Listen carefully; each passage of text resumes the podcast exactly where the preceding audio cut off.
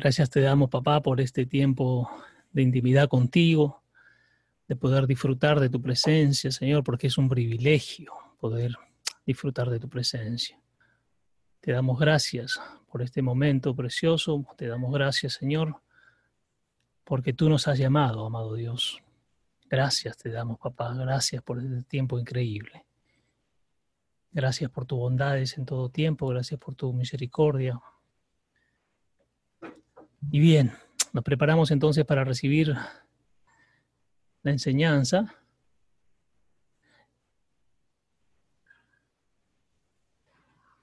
Bien, vamos a hablar, esta noche tenemos, vamos a hablar acerca de la fidelidad de Dios, que es un tema precioso y vamos a, ir desmenuzando, lo digo yo siempre, para entender. Empezaremos diciendo qué es la fidelidad, qué entendemos por fidelidad, ¿Qué nos llama esta palabra fidelidad? Y cuando hablamos entonces de la fidelidad de Dios, vamos a ver un primer concepto. Dice que es la firmeza y la constancia en los afectos, en las ideas y en las obligaciones y en el cumplimiento de los compromisos establecidos. Está hablando aquí entonces de mantenernos firmes, ser constantes en la manera en que nosotros pensamos, sentimos, actuamos, en las ideas que tenemos, en el cumplimiento también de las obligaciones que tenemos. Y sobre todo dice que la fidelidad va de la mano con el cumplimiento de los compromisos establecidos. También hay otra definición que dice que la fidelidad es la exactitud o la precisión en la ejecución de alguna cosa. Y hay otra que me agrada mucho, dice que la fidelidad es una noción que en su nivel más abstracto implica una conexión verdadera con una fuente, ¿no? Y por ahí es que yo me voy un poquito inclinando y, y pensando, y que este es el concepto un poquito más cercano, repito, la fidelidad es una noción que en su nivel más abstracto implica una conexión verdadera con una fuente. Su significado original está vinculado a la lealtad y la atención al deber. La palabra fidelidad dice que deriva de la palabra fidelitas y su significado es servir, sobre todo servir a un Dios. Entonces, vamos iniciando desde allí y hablaremos esta noche, amados, de la fidelidad de Dios y cómo es que su fidelidad se muestra en nuestras vidas y cómo es que mm, cuando nosotros creemos firmemente que papá va a ser capaz de transformar las cosas, entonces em, se van a dar en el tiempo preciso, en el tiempo eh, apropiado, que son los tiempos de Dios, que no son nuestros tiempos. Entonces vamos a ir desarrollando el tema y vamos a ir viendo el primer punto. Dice que la fidelidad es una cualidad que proviene de Dios y que en los seres humanos se hace difícil encontrar, porque recuerden que la fidelidad, como lo definíamos, tiene que ver con el cumplimiento de deberes, de obligaciones, de mantenernos firmes, por ejemplo, en los compromisos que hemos asumido. Y hoy en día nos damos cuenta que en el mundo entero, eh, uno de los dones, vamos a decir, ha sido las cualidades que menos encontramos entre los seres humanos justamente es esta fidelidad. Hay gente que hoy en el mundo eh, y, en general, em, digamos, no se comprometen, no se comprometen eh, con la familia, con la pareja, en su trabajo y en cada una de las cosas que nosotros podamos este, ir desarrollando. Em, a ver, perdónenme un instante que nos están escribiendo por acá por interno. Eh, y bien, entonces hablamos de esa cualidad, pero la fidelidad, como menciona, es que viene desde Dios. Es Dios quien demuestra la fidelidad porque Dios es un Dios de pactos, un Dios de compromisos, un Dios que cumple. Em, hemos escuchado muchas veces decir que Dios no es hombre para mentirnos, entonces este, siempre está allí para cumplir, para cumplir con las cosas que nos ha prometido, con las cosas que nos ha mencionado, con las cosas que nos ha hablado. Entonces, lo primero que tenemos que enfocar es que la fidelidad es una cualidad que proviene de Dios. Y entonces aquí viene una primera interrogante en esta noche. Nosotros que muchas veces nos decimos eh, llamar hijos de Dios, es esta cualidad que proviene de papá. Nosotros como hijos la tenemos, cumplimos nuestros compromisos, eh, nos desvelamos por hacerlo, estamos siempre mirando al cumplimiento de aquello en lo cual nos hemos comprometido para aquellos que somos papás, para aquellas que son madres y que pertenecen a este grupo y esta noche nos acompañan, ¿estamos realmente cumpliendo con esos compromisos? los que son hijos, que todos lo somos también, realmente estamos cumpliendo con una fidelidad, estamos haciendo las cosas de forma apropiada, conforme papá lo quiere en esta noche. Entonces, vamos lanzando esta primera idea, ¿no? Porque todos los que estamos aquí esta noche reunidos eh, nos hemos dicho y hemos mencionado muchas veces, sí, somos hijos de Dios. Y ahí estamos viendo que esa primera cualidad que viene de papá es la fidelidad. Y esto de la fidelidad muchas veces eh, resulta difícil poder, poder cumplirlo, eh, poder tenerlo nosotros en nuestra vida. Em, dice allí en la definición que se hace muy difícil, que se hace muy difícil. Pero vamos a ver cómo es que vamos a ir desarrollando la fidelidad conforme papá nos está mostrando, conforme papá eh, nos va a enseñar en esta noche. Entonces vamos avanzando al siguiente punto y habla que la fidelidad es esencial a la naturaleza de Dios. O sea, la fidelidad es la esencia misma de Dios.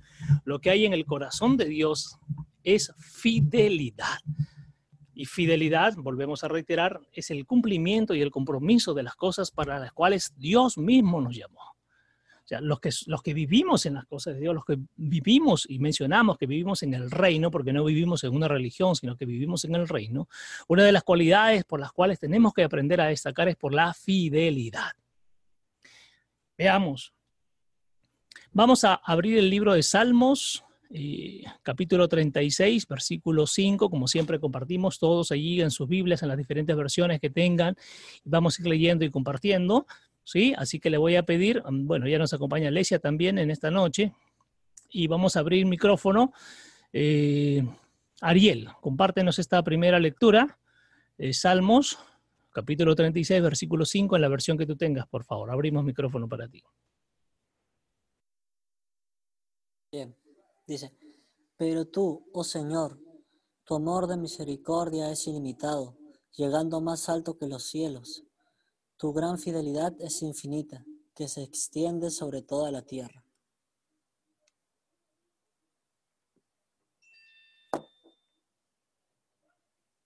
Muy bien, Ariel, excelente. ¿Qué, versión es la que tienes, Ariel? Coméntanos. Es eh, Biblia La Pasión, es una traducción al inglés. Perfecto, Ariel, gracias. A ver, vamos a pedirle a otra persona que nos comparta en la versión que tenga. Betel, no sé si tienes allí alguna versión, compártenos, por favor. Eh, sí, dice, Dios mío, tu amor es tan grande que llega hasta el cielo, tan grande es tu bondad que llega hasta las nubes. Ese es el lenguaje actual. Perfecto, Betel, gracias. Miren, permítanme leer aquí la versión Peshita y habla, dice que tu misericordia llega hasta los cielos, oh Yahweh, y tu fidelidad hasta los cielos de los cielos. Miren, o sea, si habla que la fidelidad llega hasta los cielos de los cielos, quiere decir que su fidelidad ocupa todo el lugar. Dentro de todo lo que Dios ha creado, la fidelidad es un punto importante y un punto que acompaña en todo tiempo a las cosas de Dios. Y en la versión que vamos a compartir aquí en pantalla, permítanme un instante, dice, tu misericordia y tu gracia, oh Señor, se extienden a los cielos tu fidelidad alcanza las nubes. Entonces, estamos descubriendo esta noche, para nosotros los hijos de Dios, que tenemos que tener esta cualidad metida, inherente a nosotros y que nos tiene que acompañar en toda acción, amados. Y esto, y esto el Señor va poniendo ahora en mi corazón, muchas veces inclusive los propios hijos de Dios hemos sido infieles en, las, en nuestras convicciones, en, en el llamado mismo que muchas veces hemos tenido de papá y hemos terminado siendo infieles de diferentes maneras, de diferentes maneras.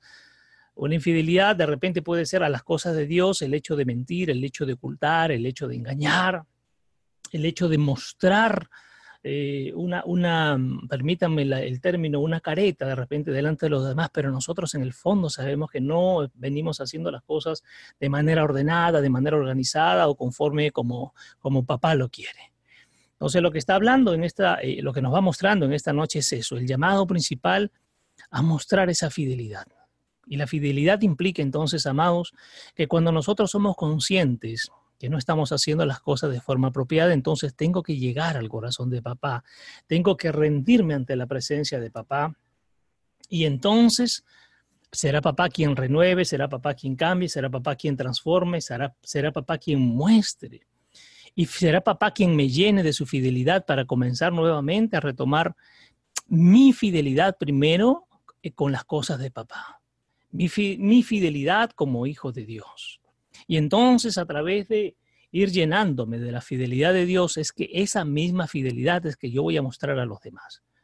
Yo no puedo ser fiel con mi esposo, con mi esposa, fiel a mi trabajo, fiel a mis convicciones si primero no soy fiel a papá. Recuerden que la fidelidad viene o proviene del propio papá.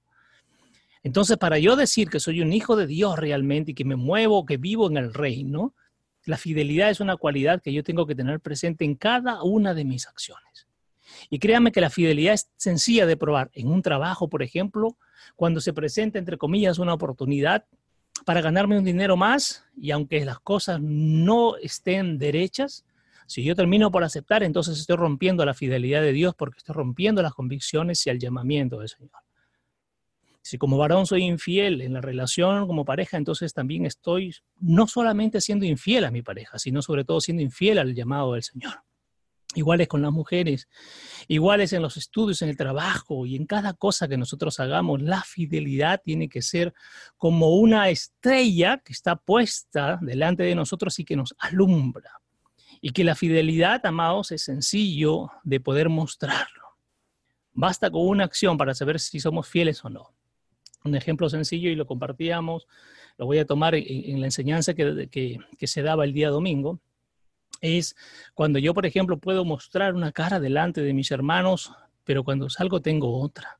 O si yo a través de mi boca, de mi lengua, estoy levantando calumnia, chisme o hablando mal de una persona, ya voy perdiendo la fidelidad. Recuerden que la fidelidad tiene que ver con el compromiso y la convicción de hacer las cosas. Entonces vamos a, a mostrar en esta noche, papá, que nos muestre. Dice, Dios siempre hará lo que dice y cumplirá lo que ha prometido. Esta es una de las cualidades o una de las características de la fidelidad. ¿Cómo me doy cuenta que soy fiel, que estoy haciendo las cosas de forma apropiada? Cuando cada vez que digo algo, lo cumplo. Y acá esto es sencillo y, yo lo voy a tomar como un ejemplo personal. Muchas veces en la vida de mis hijos he prometido, mira, vamos a hacer esto y esto. ¿Y qué es lo que generaba cuando no se cumplía? Una decepción en, en mis hijos. Entonces tuve que aprender a que cada vez que diga algo, lo tengo que hacer o es mejor quedarme callado y no prometer absolutamente nada. Es como si nosotros, papá, papá, estoy hablando de Dios, nos prometiera algo y nosotros esperáramos con tanta emoción, con entusiasmo que se cumpla y papá termine por no hacer las cosas. ¿Cómo nos sentiríamos nosotros como hijos de Dios? ¿Podríamos confiar en Dios? ¿Podríamos creerle a Dios las cosas que nos muestra y nos enseña y que nos dice que se hará? Es exactamente lo mismo lo que tenemos que hacer nosotros como hijos de Dios y quienes somos papás aquí en la tierra y tenemos a nuestros hijos. Es exactamente lo mismo. Si Dios siempre hará lo que dice y lo va a cumplir, nosotros también como padres aquí tenemos que hacerlo. Y basta, yo les pregunto a veces, porque ustedes saben que yo también tengo como, como profesión la psicología, y cuando converso con algunos alumnos, yo les digo, ¿qué es lo que más te decepciona de papá o de mamá? Bueno, psicólogo, lo que más me decepciona es que me prometan que van a hacer algo y finalmente terminen por no cumplirlo. ¿Y qué sientes? Le pregunto yo cuando eso ocurre. Es como que me rompen el corazón, me decepcionan. ¿Cómo puedo creer, psicólogo, me dicen mi papá y mamá, si siempre me mienten? O sea, el incumplimiento de las promesas para nuestros hijos es doloroso porque nos llaman mentirosos. Y nosotros tenemos un papá que no es mentiroso. Tenemos un papá que siempre va a cumplir todo aquello que ha prometido. Y nosotros, los hijos de Dios, una de las cosas que tenemos que copiar de papá, porque tenemos que copiar muchas cosas, justamente es eso, el cumplimiento de aquello que prometemos. Igual los esposos, para quienes estamos en esta noche escuchando, si le decimos a la esposa, mira, vamos a hacer esto, y luego resulta que no lo cumplimos, la pregunta es, ¿cómo se puede sentir esa mujer? Lo mismo pasa para las mujeres. ¿Cómo se puede sentir el marido cuando la mujer no cumple aquello que ha prometido? Y esto tiene que ser trasladado a cada ámbito en el cual nosotros nos movemos, en el trabajo, en la escuela, en cada una de las acciones que nosotros hagamos, en la iglesia, amados, en la iglesia del Señor. Tenemos que comenzar a ser fieles y comenzar a cumplir aquello que decimos. Y para aquellos que de alguna manera asumimos un liderazgo, miren, siempre somos, yo siempre digo, somos observados de manera constante. Y entonces la conducta y el comportamiento que yo tenga tiene que ir acorde con aquello que yo digo. Nosotros los psicólogos también decimos, una cosa es la consecuencia, ¿de acuerdo? La consecuencia tiene que, tiene que ver con el, lo que yo digo, lo voy a cumplir. Y ser inconsecuente es decir una cosa y hacer otra cosa. O, que lo, que o lo que se llama también la consonancia. Consonancia es cuando todo suena parejo, o sea, pienso, siento y actúo de la misma manera. Y la disonancia es pensar de una manera, sentir de otra y actuar de otra manera. Entonces recordemos que Dios siempre hará lo que dice y cumplirá lo que ha prometido. Entonces vamos a abrir micrófono un, un poco para compartir de nosotros, de nuestra vivencia. A ver, Alesia, te pregunto en esta noche, ¿cuántas veces papá o mamá han prometido algo y no han cumplido y cómo te has sentido, sabiendo que eso es del pasado, porque hoy tu familia, Alesia, ha crecido muchísimo. El llamamiento para papá, inclusive, para tu papá, para el llamado eh, pastoral, pero compartamos un poco, ¿cómo te has sentido cuando esto ha ocurrido en tu vida, Alesia? Pues cuando me han prometido algo y no lo han cumplido, o sea, de todas maneras, me he sentido mal, pero, o sea, cuando era niña no lo comprendía y cuando ya estaba un poco más grande y prometían algo no lo hacían, me decepcionaba. E incluso yo me acuerdo que le reprochaba a mi mamá que mejor no me diga nada y que lo haga todo sorpresa. Y a mi papá cuando también hablaba mucho, yo, mejor hazlo, me, eh, le decía, pa, mejor no digas nada y hazlo sorpresa. Y dicho y hecho, ya no prometen nada ya. Ahora lo dan este en sorpresa y realmente creo que es mejor porque, o sea, no ilusionan, ya no, ya no ilusionan de, en el sentido de que te voy a comprar eso y no lo hacen. Además, este, ya Dios me ha enseñado a comprenderlos y saber en qué situación están. Muy bien, Alesia, gracias. Bueno, estamos ahí escuchando a una adolescente desde su posición, cómo es que se siente o se sentía, porque estamos hablando del pasado, se sentía cuando esto ocurría. Pero vamos a escuchar a ver a una persona mm, adulta, cómo cómo se siente uno cuando nos mienten y dos cuando en algún momento, porque todo lo hemos pasado de alguna manera, hemos, no hemos cumplido o hemos sentido que hemos fallado a otras personas. ¿Cuál es esa sensación que se tiene? Vamos a, a, ver, abrimos micrófono, Vladimir, compártenos, por favor. Bueno, la sensación de que uno puede sentir al, descubrir o al darse cuenta de la mentira es, um, bueno, dependiendo de qué tipo de mentira sea, pero obviamente es una, es una sensación muy, muy fea, amarga, a veces dolorosa, ¿no? En realidad es una sensación que, dependiendo de la circunstancia, puede generar diferentes emociones. No sé, por ejemplo, en una relación de pareja, una mentira o una infidelidad puede generar frustración, dolor, amargura, ¿no? Eh, no sé, yo te cuento, hace ayer tenía, tuve una reunión de trabajo con unas personas y ellos venían contándome algunas de sus experiencias o algunas eh, situaciones y para mí er, era totalmente evidente ciertos momentos en que lo que hablaban no era verdad.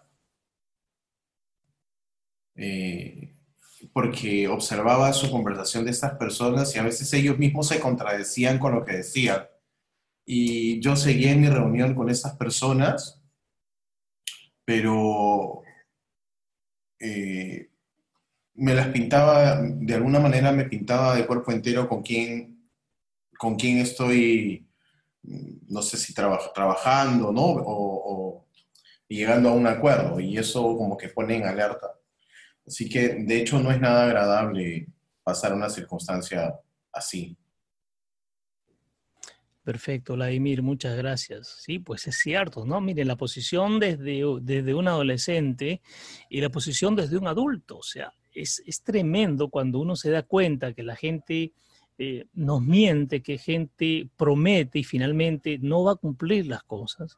Hay esa sensación de, oye, finalmente podré confiar en esta persona, finalmente podré eh, hacer la parte de mi círculo este, realmente podré estar con la espalda eh, realmente cubierta si esta persona camina a mi lado. O sea, es interesante Es interesante cómo vamos a ir planteando esto, em, pero retomemos nuevamente, ¿no? O sea, tenemos que tener claro nosotros, sobre todo los hijos de Dios, que si Dios nos promete, créanme que Él siempre lo va a cumplir en el tiempo, y eso sí tenemos que tenerlo claro, en el tiempo preciso de Él.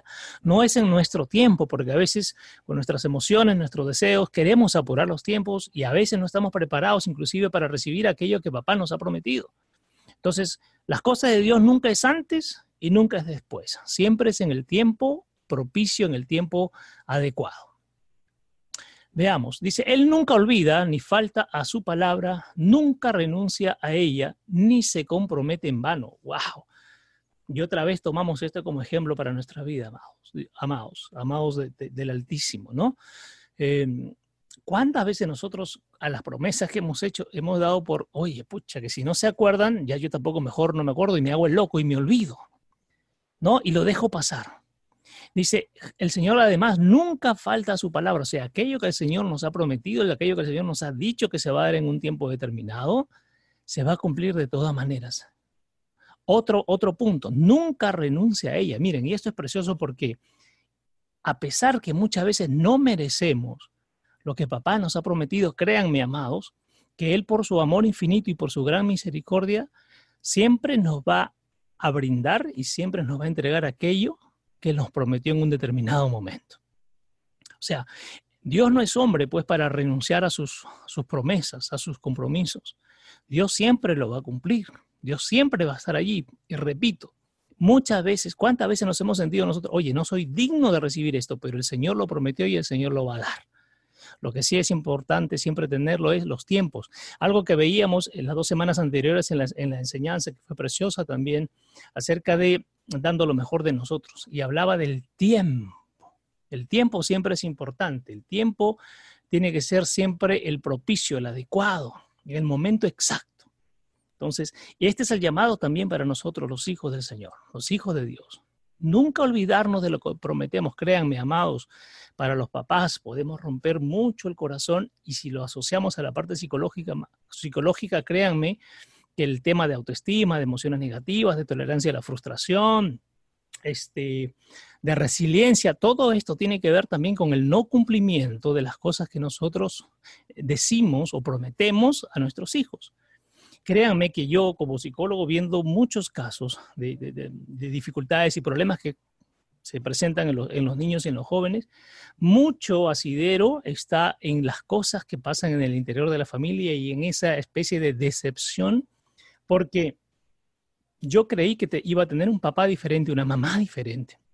Y las cosas que se suscitan al interior de esa dinámica familiar terminan por marcar el camino y terminan por marcar el futuro de nuestros hijos. Esto es para nosotros los que somos papás. Así que hay que cuidar mucho nuestra palabra. Nuestra palabra es poderosa, ya lo hemos aprendido. Y como yo les vuelvo a decir, y en algún momento lo, dice, lo dijo también el pastor Adolfo, es mejor, si no lo vas a cumplir, quédate callado. Es lo mejor que puedes hacer. Y si das tu palabra, vas a tener que, tener que esforzarte por cumplirlo en el momento y en el momento apropiado. Vamos un ratito al libro de Segunda de Timoteo, capítulo 2, versículo 13, y vamos a, a abrir el micrófono para pedirle, por favor, a Gustavo, a ver si vamos a probar Gustavo micrófono, a ver si se escucha. Gustavo. Mm, ya, es el, tema del cable otra vez. Muévelo, muévelo, Gustavo, con tranquilidad. A ver, te esperamos. A ver, dale ahí. A ver ahí. ¿Me escucha? Ya, ahí sí, dale. Mi segundo de Timoteo, capítulo 2. 2, capítulo 2, versículo 13.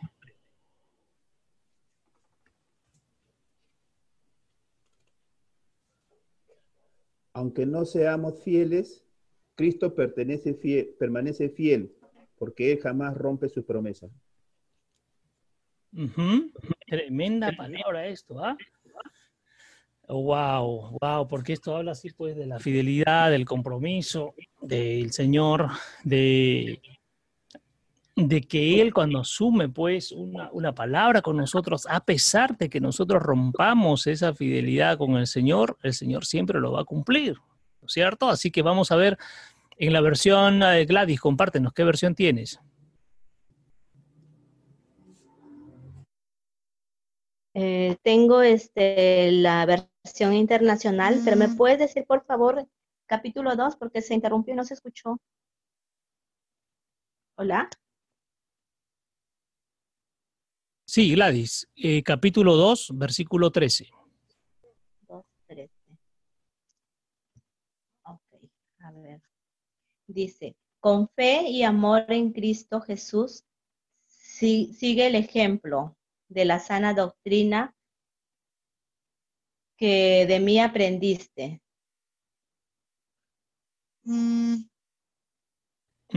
ok. Miren, vamos a, voy a permitirme leer la versión Peshita. Aquí dice, si le somos infieles, habla de nosotros hacia el Señor, si le somos infieles, Él permanece fiel, porque no puede negarse a sí mismo. Es precioso esto, o sea, eh, la esencia del Señor, la esencia de papá tiene que ver con la fidelidad. Y aunque nosotros rompamos el compromiso muchas veces con Él y terminemos divorciándonos, si se quiere el término un poco de Él, Él va a permanecer siempre fiel, estoico a su palabra. Porque si Él es fidelidad, Él mismo no se puede negar. No sé si, si se está entendiendo esta parte, amados. O sea, es su naturaleza, amados. Habla, por ejemplo, que nosotros sí muchas veces hemos caído en infidelidad y es cierto, con nuestras propias actitudes, nuestras acciones, hemos roto la fidelidad hacia el Señor. Pero lo que nos dice esta versión es que dice, Él permanecerá fiel porque Él no puede negarse. O sea, finalmente, por amor, por misericordia y por sus propios mm, esquemas, si, vale el término del Señor, Él no puede romper su fidelidad hacia nosotros. Nosotros sí podemos romper nuestra fidelidad, pero Él permanece siempre fiel. Él permanece siempre fiel. Y aquí en esta versión que, eh, que lo estamos presentando en, en pantalla, dice, si somos infieles, Él permanece fiel a su palabra y a su carácter justo. Ojo, está hablando de su carácter ya, el carácter de papá. Dice, si somos infieles, Él permanece fiel a su palabra y a su carácter justo porque no puede negarse a sí mismo, ¿no? Es una palabra preciosa, nos levanta la mano Ariel, es probable que tenga otra versión, abrimos el micrófono, dale Ariel. Vladimir. Tengo otra versión que es el mensaje, también que está en inglés, y dice, si nos damos por vencidos, Él no renuncia, porque no hay manera de que pueda ser falso para sí mismo. ¡Wow! ¡Qué tremenda, qué tremenda esta versión! Repítelo por favor, Ariel, y despacio, y vamos a, vamos a ir analizándolo y, y compartimos. Si nos damos por vencidos, Él no renuncia, porque no hay manera de que pueda ser falso para sí mismo. ¡Wow! Esto es tremendo, ¿no? Porque dice si nos damos por vencidos y nos ha pasado muchas veces ante, una situación que puede parecer muy dura para nosotros, muchas veces hemos dicho, yo hasta aquí llego, yo renuncio, yo dejo todo, pero, pero dice que papá, él se mantiene fiel, ¿no es cierto? Sí, Ariel, él se mantiene fiel. Y la parte final dice, porque no hay manera de que pueda ser falso para sí mismo. ¡Wow! O sea, iría el Señor en contra de su de su palabra, iría el Señor en contra de lo que Él nos muestra, nos enseña y de quién es Él finalmente. es tremendo porque la naturaleza de nosotros como seres humanos muchas veces nos va a hacer romper esa fidelidad con la cual el Señor nos trae a su camino. Pero dice que Él permanecerá allí porque Él no puede negarse a sí mismo. Es tremendo, es precioso, es profundo. Vamos a ver cómo es que, que lo podemos analizar un poquito esto. A ver, abrimos micrófono eh, para Carmen Rosa, que está con Alesia. Sí, a ver, vamos a, te escuchamos Carmen Rosa y buenas noches, bienvenida también. La, eh, es de que si somos infieles, la palabra del Señor es la que me decía, según de Timoteo 2.13, ¿no? Y aunque no seamos fieles, Cristo permanece fiel porque Él jamás rompe su promesa. Correcto. Eh, eh, acá lo que puedo entender, ¿no? Que a pesar de, de todas las infidelidades que nosotros tenemos al Padre, ¿no? Que hay veces le prometemos cosas a Él y no la cumplimos, ¿no? Él a pesar de todo lo que nosotros podamos hacer, decir, ¿no?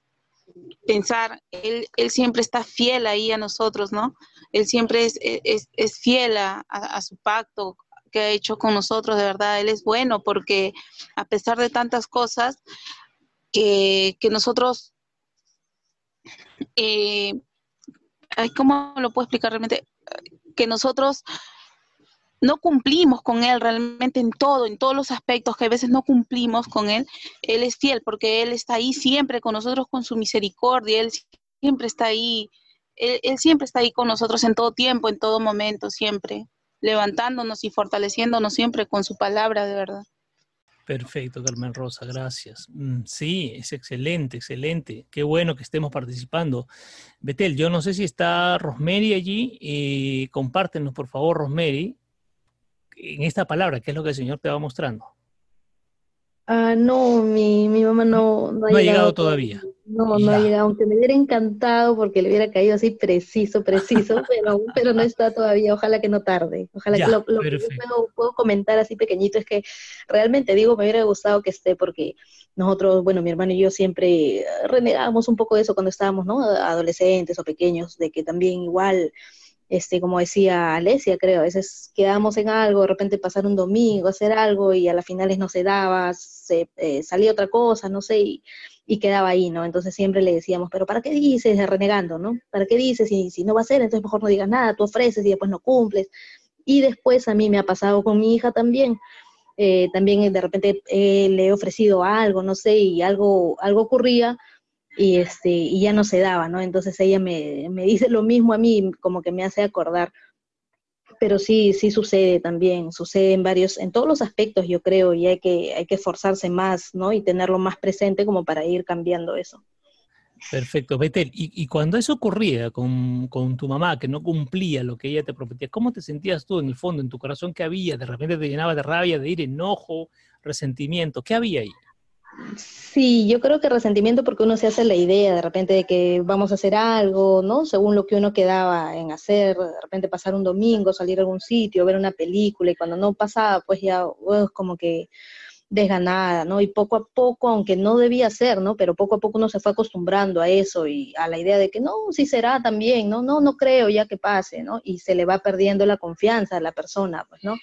Y es lo que, lo que no debe ser pero hay que irlo corrigiendo porque como, como decía también me ha pasado a mí después, ¿no? Sin pensar, o sea, yo me he sentido mal en esas, esas veces con mi mamá cuando he estado más chica y después sin querer eh, he hecho sentir también a mi hija igual también, ¿no? Porque también no cumplía con ciertas cosas, entonces ahora hay que pensar, yo creo, antes de ofrecer algo, si es que realmente se va a poder, se dice y si no, mejor no, ¿no? Hasta que se pueda. Ajá, perfecto, Betel, gracias. Sí, es cierto. Eh, nos levanta la mano Ariel. A ver, vamos a abrir micrófono para Ariel. Dale. Sí, encontré otra versión eh, que también nos abre un poco más el panorama acerca de este versículo. Dice, pero incluso si somos infieles, Él todavía estará lleno de fe, porque nunca vacila en su fidelidad hacia nosotros.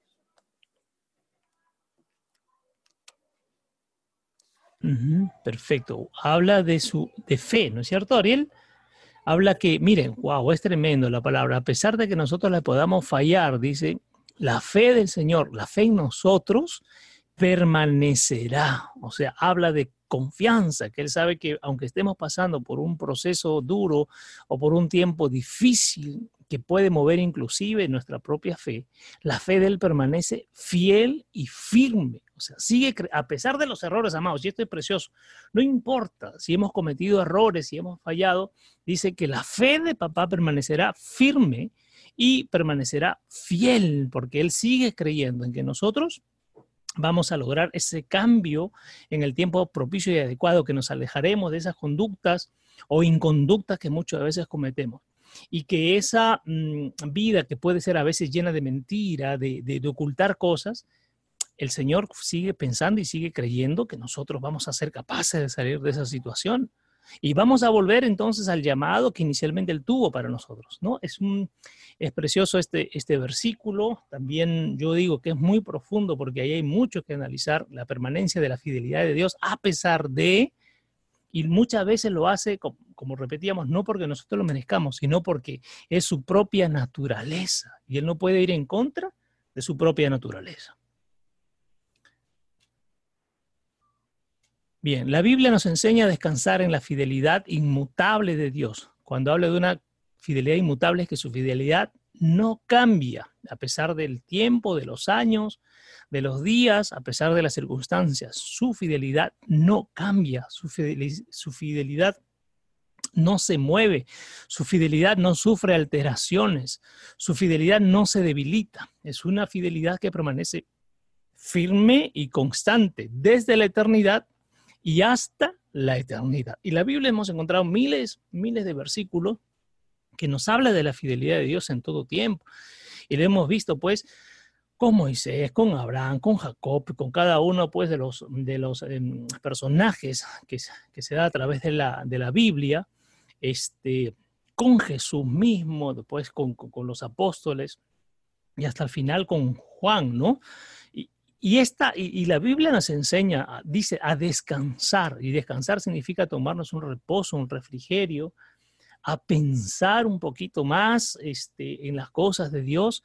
Y descansamos porque tenemos la confianza, la seguridad y la certeza ¿de acuerdo? De que estamos descansando pues en la presencia absoluta y en la, y en la mejor presencia que puede haber, que es la de nuestro papá, la que es de nuestro Dios, ¿no? Entonces es precioso lo que, lo que la Biblia nos enseña. Hay miles de ejemplos, podríamos pasarnos este, reuniones enteras hablando acerca de los ejemplos de fidelidad de Dios hacia nosotros los seres humanos, hacia nosotros sus hijos. Debemos recordar diariamente sus promesas y confiar en que más allá de cómo se vean las circunstancias, Él es fiel para cumplir todo lo que prometió. Y esto es precioso también, amados, porque lo hablábamos, creo, la semana pasada, también compartíamos que a veces muchos de nosotros nos situamos en la circunstancia, en lo que puede estar pasando a nuestro alrededor, en aquello que muchas veces nos ha generado desestabilidad, en aquello que muchas veces nos ha generado preocupación. Y entonces lo que dice el Señor en esta noche es que a pesar de esas circunstancias y que además son necesarias que pasemos, tenemos que diariamente confiar y creer que el Señor va a cumplir aquello que nos prometió. Nosotros hemos pasado muchas veces por circunstancias difíciles. Cada uno de nosotros, aquí no hay nadie de los que está esta noche acompañándonos que diga, yo nunca he pasado por una situación difícil. Y el Señor esta noche te dice, tienes que recordar a cada instante que la promesa que yo puse en ti, si tú confías, ¿de acuerdo? Más allá de lo que tú estés pasando ahora, que puede resultar duro, que puede resultar doloroso, dice, yo soy tan fiel que voy a cumplir aquello que te he prometido. Pero para cumplir aquello que te he prometido, recuerden, tenemos que pasar nosotros por un proceso, tenemos que ser procesados, tenemos que ser rediseñados, reedificados, reconstruidos, pero al final lo que el Señor ha prometido se va a cumplir en nuestra vida esto es tremendo también porque habla de mirar más allá de la circunstancia. Yo siempre digo que la circunstancia es como una muralla. Si tú no tienes la capacidad de mirar por encima de la muralla y solo ves la muralla, vas a decir, yo no salgo de esta situación. Yo no voy a poder superar esta situación. Y es más, muchas veces vas a terminar por decir, oye, lo que Dios me prometió no se va a cumplir. O sea, finalmente podemos terminar por decir, hasta que Dios nos ha mentido. Pero recuerden que las circunstancias que yo a veces los llamo también los desiertos, son necesarios para nuestra vida porque tenemos que ser procesados. Tenemos que ser procesados para recibir entonces, una vez que somos limpiados, purificados y llenos de la presencia de Dios, entonces ahí va a ser el tiempo precioso y preciso para recibir lo que el Señor nos ha prometido. Pero aquí viene, no puedo evitar, no puedo correr, no puedo huir de las circunstancias que hoy atravieso. Y recuerden, lo, hemos aprendido a veces en los encuentros, ¿cuál es la mejor solución ante una dificultad? No voy a correr, no voy a huir, no voy a ocultar, no me voy a callar. Tengo que hacerle frente. Tengo que abrir mi boca para declarar las cosas. Es tremendo cuando, ah, cuando vivimos en el pecado o hemos vivido en el pecado, nos cuesta mucho declarar la verdad por temor, por vergüenza o por el qué dirán. Pero el Señor esta noche nos dice, tenemos que ir, mirar por encima de esa muralla. Si solo miro la muralla, voy a ver una, un obstáculo inquebrantable, impasable, difícil, duro, que me puede lastimar. Pero si yo digo, oye, si yo enfrento esa muralla, si la salto o, le voy por el costado, trato de derribarla de a pocos, detrás de esa muralla entonces viene la luz, detrás de esa muralla viene la promesa que el Padre ha puesto en mi vida. Pero el tema está, amados, que mucha gente no le gusta enfrentar la circunstancia o no le gusta enfrentar los problemas o no le gusta pasar por los desiertos como compartíamos el domingo. Y créame que el desierto es necesario porque en el desierto somos procesados. Y un claro ejemplo de eso es Jesús. Jesús fue llevado por el Espíritu Santo de Dios al desierto para que pase las pruebas, para que pase el proceso, para que sea empoderado, para que sea llenado de la presencia de Dios. Y una vez que pase por este proceso, entonces Él salió con las cosas bastante claras, con los objetivos claros de lo que tenía que hacer. Y entonces si Jesús pasó por esto y Él nos enseñó que es necesario y cuantas veces pasemos por el desierto va a ser mucho mejor para nosotros, no le corramos, amados. Entonces Él nos dejó el ejemplo que es necesario pasar por el desierto, por las circunstancias, por las aflicciones, por las dificultades. Porque después de eso viene un tiempo de refrigerio, un tiempo de gozo, un tiempo de reposo, un tiempo de ver los frutos un tiempo de ver las bendiciones, un tiempo de ver restauradas las familias. Si alguno está pasando por alguna dificultad o problema a nivel de pareja, oye, esta circunstancia es el momento propicio, uno, para que arranques aquello que no sirve en tu vida y ahora seas empoderado de las cosas de Dios y tú veas reedificada tu familia, tus negocios, tus empresas, tu relación, tu trabajo, tus estudios, para cada uno de nosotros que estamos esta noche aquí. Pero amados, el Señor dice, no mires la circunstancia, sino mira la promesa y confía que esa promesa se va a dar en tu vida y en el tiempo preciso, porque el Señor te dice, yo soy fiel y por amor a mí mismo, por mi fidelidad, yo no puedo romper el compromiso o yo puedo romper la promesa que te hice. De todas maneras se va a cumplir, pero dice el Señor, es necesario que pases por ese proceso o por ese desierto. ¿Sí? Así que le decimos al Señor, gracias Señor, porque es tremendo y yo decía el domingo, es una locura decirle al Señor, gracias por los problemas, gracias por las circunstancias, gracias por las aflicciones, porque hay un propósito detrás de ese problema, porque algo tú quieres conmigo, porque hay un asunto que está por resolverse y tú me estás llamando para que yo pueda resolver ese asunto, para dejar de vivir en la mentira, en la oscuridad, en el engaño, en, en el doble discurso, en la doble moral. ¿De acuerdo? Y entonces ser una persona digna y fiel retomamos el término, y ser fiel entonces a tus convicciones, a tus propósitos y a tus planes. Pero eso, amados, viene de Dios y no podemos correrle bajo ninguna circunstancia. Bien, así que abrimos micrófono. Marisela, no sé si nos escuchas. Abrimos micrófono para ti. ¿Nos escuchas, Marisela? Ya es un tema de audio allí. Vamos a ver que lo solucione Marisela y abrimos eh, para Gustavo. Hermano, ¿me escucha? Sí, perfecto, Gustavo. Cuéntanos y coméntanos esta parte, por favor. Bueno, ¿no? nos dice claro el Padre, ¿no? Que a pesar de que nosotros a veces dudamos, fallamos, Él siempre va a ser fiel, siempre va a estar ahí con nosotros, con la promesa que nos ha dado de, ser libres, de ser salvos, ¿no? Y eso es muy grande, muy grande porque Dios nunca, nunca nos deja de lado. Nosotros podemos flaquear, podemos dudar, pero Él siempre va a estar ahí presente a, nosotros, protegiéndonos, dándonos la mano para, para seguir adelante, ¿no? Eso es lo que yo veo en este, en este versículo.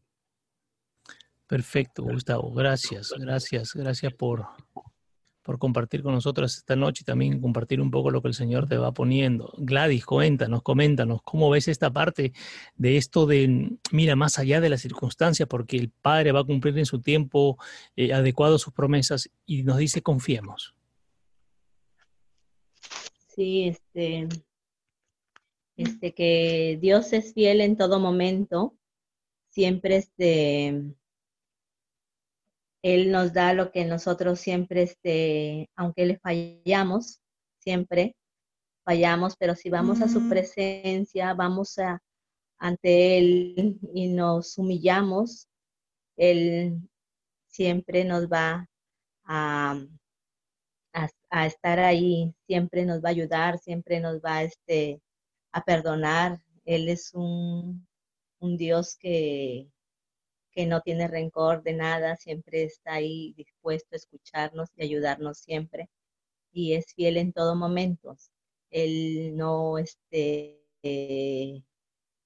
no es hombre para que mienta, él, él siempre nos perdona, aunque siempre nosotros este, nos equivocamos muchas veces. Él siempre está ahí perdonándonos y debemos ser también, este, mm. no siempre porque nosotros fallamos y luego pedimos perdón, Él está ahí siempre, nunca nos falla, pero nosotros debemos este, poder, este, debemos ser, este, ya no seguir, cambiar, ¿verdad? Es algo que ya no debemos seguir hacer lo mismo. Debemos de ser cada día mejores a pesar de las circunstancias y creerle a Dios. Perfecto, Gladys, gracias por compartir con nosotros también. Vladimir, cuéntanos un poquito en este punto, ¿qué te pone papá?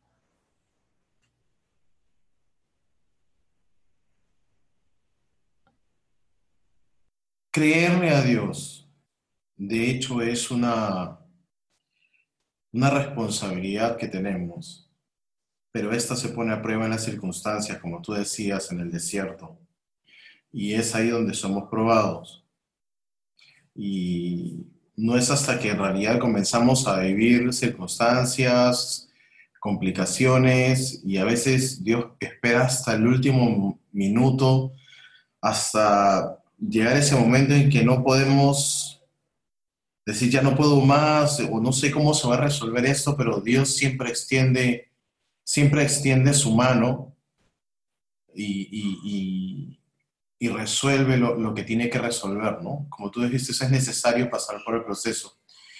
Ahora, eh, en realidad, y eso tiene que ver con el, desarrollo de nuestra fe, ¿no? Es también parte de un entrenamiento, porque debemos crecer eh, en nuestra fe. Dios pone una medida de fe en cada una y esta tiene que ponerse en práctica, tiene que desarrollarse y no hay otra forma de que esta suceda si no somos procesados. ¿No? Ahora, eh, yo estaba meditando en, los dos primeros conceptos que, dices al empezar la reunión y es algo que ha estado eh, dándome vuelta y es acerca de lo que dice la fidelidad es una cualidad que proviene de Dios y que en los seres humanos se hace difícil encontrar. Y luego dice la, la fidelidad es esencial a la naturaleza de Dios. Y esto me hacía recordar algo que eh, en realidad con respecto a, cómo fuimos nosotros creados. Dios nos creó a su imagen y semejanza. Dios puso en nosotros su naturaleza. Y de hecho la fidelidad, porque Dios eh, no es que tenga fidelidad, Dios es fiel. Y si Dios es fiel y nosotros hemos sido creados a su imagen y semejanza, es decir, con sus cualidades, con sus características espirituales, nosotros tenemos fidelidad. Y lo que creo que debemos hacer, y es algo que estoy aprendiendo en estos últimos tiempos, eh, es a, cuidar de esas cualidades que Dios ha puesto en mí. ¿no? Y, y, eso me hacía a pensar cuando, cuando pones y que en los seres humanos se hace difícil encontrar. Y muchas veces nosotros mismos, cuando tú preguntabas al principio, cuando prometemos y no, y no cumplimos, o cuando no decimos la verdad, en realidad eh, debemos ser más conscientes que hay una naturaleza de Dios en nosotros, porque Dios no nos va a demandar nada de lo que Él no haya puesto en nosotros. Y entonces eh, debemos ser conscientes de eso. Y bueno, todo eso estaba dando vuelta a mi cabeza mientras, mientras hablábamos de este tema. Gracias, Vladimir. Sí, es cierto. ¿ah? Mira, si ya lo llevamos a ese análisis espiritual, claro, eso debería venir innato porque aquellos, si somos hijos de Dios y portamos al Cristo dentro de nosotros, entonces estas cualidades deberían estar en nosotros. La gran pregunta es, ¿y entonces por qué es que esta, esta cualidad se va perdiendo de alguna manera o se va ocultando, se va tapando o, o deja de florecer en nosotros? Y el tema es, ¿qué, ¿qué nos lleva a esta situación de ir perdiendo esta relación de fidelidad con papá? Y es cierto lo que tú dices, Vladimir. Y yo un poco lo llevo al, al plano de que mientras no haya intimidad, mientras no busquemos de manera constante papá, entonces esas cualidades se van a ir opacando, se van a ir apagando, no sé si el término vale, se van a ir muriendo de alguna manera. Entonces, es clave aquí la intimidad y la relación para que esa cualidad que el Padre, como tú lo dices, Vladimir, puso en nosotros, se mantenga, ¿no? Entonces, esto es, es, es tremendo, es profundo.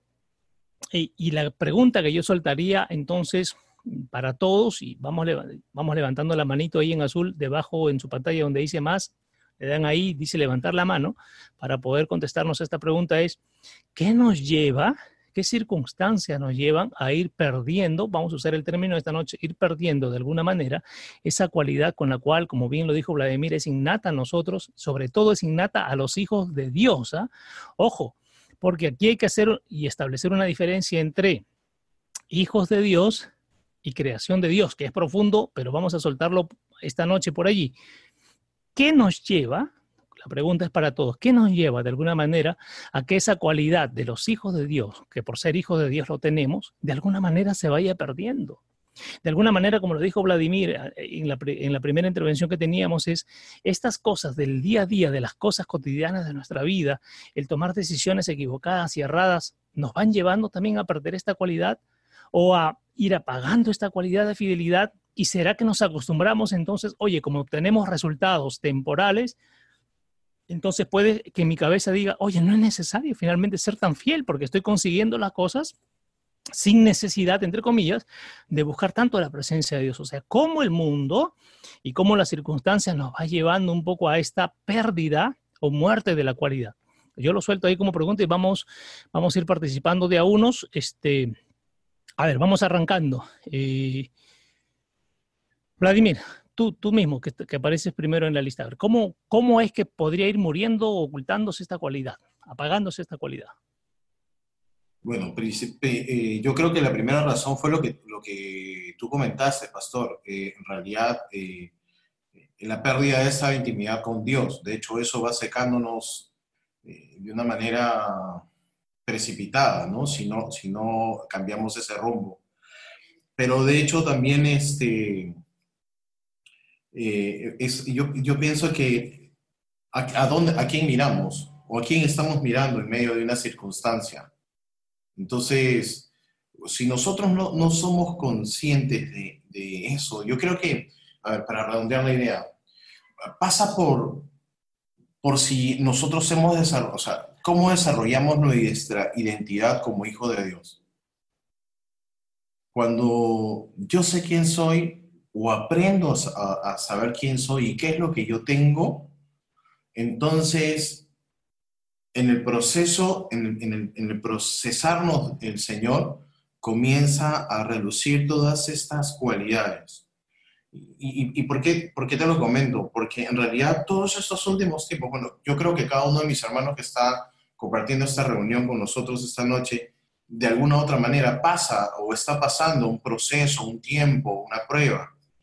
Eh, y en, lo particular, yo, yo, vengo pasando por esto y, y ese momento en el que yo tengo que recordar quién soy y mi naturaleza humana, la lucha de la carne, ¿no? Con el espíritu, a veces te saca por un momento de ese lugar y entonces empieza la crisis, empieza la desesperación, empezamos a, a perder esa tranquilidad, esa paz. Entonces, yo creo que primero de, no perderla significa tener claro nuestra identidad. el segundo, la intimidad que, que, usted había dicho. Y tercero, eh, el entrenamiento que Dios pone en nosotros. Bien, Vladimir. Gracias, excelente. Creo que todos estamos aprendiendo esta noche, ¿no? Y Vladimir, tú me permites eh, mm, lanzarme y decir algo que es profundo. Ah, mire, Es cierto, es la identidad y saber cuál es nuestro linaje. Y aquí viene algo precioso y nos vamos adelantando un poco al final de, de la noche, pero vamos soltándolo porque Dios es bueno y nos permite hacer eso. Si nosotros somos hijos de Dios y tenemos a Dios que habita dentro de nosotros y Dios, perdón, es el dueño de todo, en consecuencia yo como hijo de Dios, ¿qué tengo? Tengo todo. Y ahí viene lo que decía Vladimir, entonces tengo que tomar autoridad para reconocer que si soy hijo de Dios y el Dios poderoso vive dentro de mí, entonces yo también tengo el poder del Dios que vive dentro de mí para hacer cambiar la circunstancia, para hacer cambiar lo que me está pasando en mi vida teniendo claro que, los procesos, como lo estamos mencionando, los desiertos son necesarios en nuestra vida, porque justamente es eso, el ir procesando, y el procesar significa reciclar, y el reciclar significa ir desechando aquello que no me es útil para ahora absorber o para ahora eh, eh, introducir dentro de mí, dentro de mis esquemas, de mis paradigmas, de mis formas, lo nuevo que me va a hacer crecer y lo que me va a hacer avanzar. Entonces, es cierto, pues, ¿no? Pastor, ¿por qué me siento mal? Hay gente, como yo decía el domingo y bromeaba, hay gente que dice, ore por mí, por favor. Digo, no, no, un momentito. Si tú eres hijo de Dios como lo soy yo, el poder que Dios pone en mí también lo ha puesto en ti. Y es posible que haya puesto aún mayor dentro de ti. Pero es tomar la autoridad para decirle a las cosas que me están sucediendo alrededor, hasta aquí llegas tú y ahora yo avanzo en el nombre precioso de Jesús con la autoridad que Él, que él me ha dado en mi vida. Amén, amados. Entonces, es esto, ¿no? Cada vez que estemos pasando por una situación dura y difícil, tengo que recordar, como lo dice esta última eh, parte de, lo que aparece en pantalla, dice, recuerda a diario, o sea, cada instante, las promesas que Dios hizo en tu vida. Y confía, dice, porque más allá de la circunstancia que hoy estés pasando, Dios es tan fiel como lo dijo Vladimir, es fidelidad, porque a Dios se le dice, Dios es amor, Dios es fidelidad, entonces va a cumplir por amor a Él mismo y a ti las cosas que ha prometido en un momento este, en tu vida. Amén. Así que, a ver, abrimos micrófono. Este, a ver qué nos dice, por favor, Alesia, cuéntanos, y, Carmen Rosa que está acompañándote. Mm, bueno, por lo que yo entiendo de que, ¿cómo es que perdemos la fidelidad?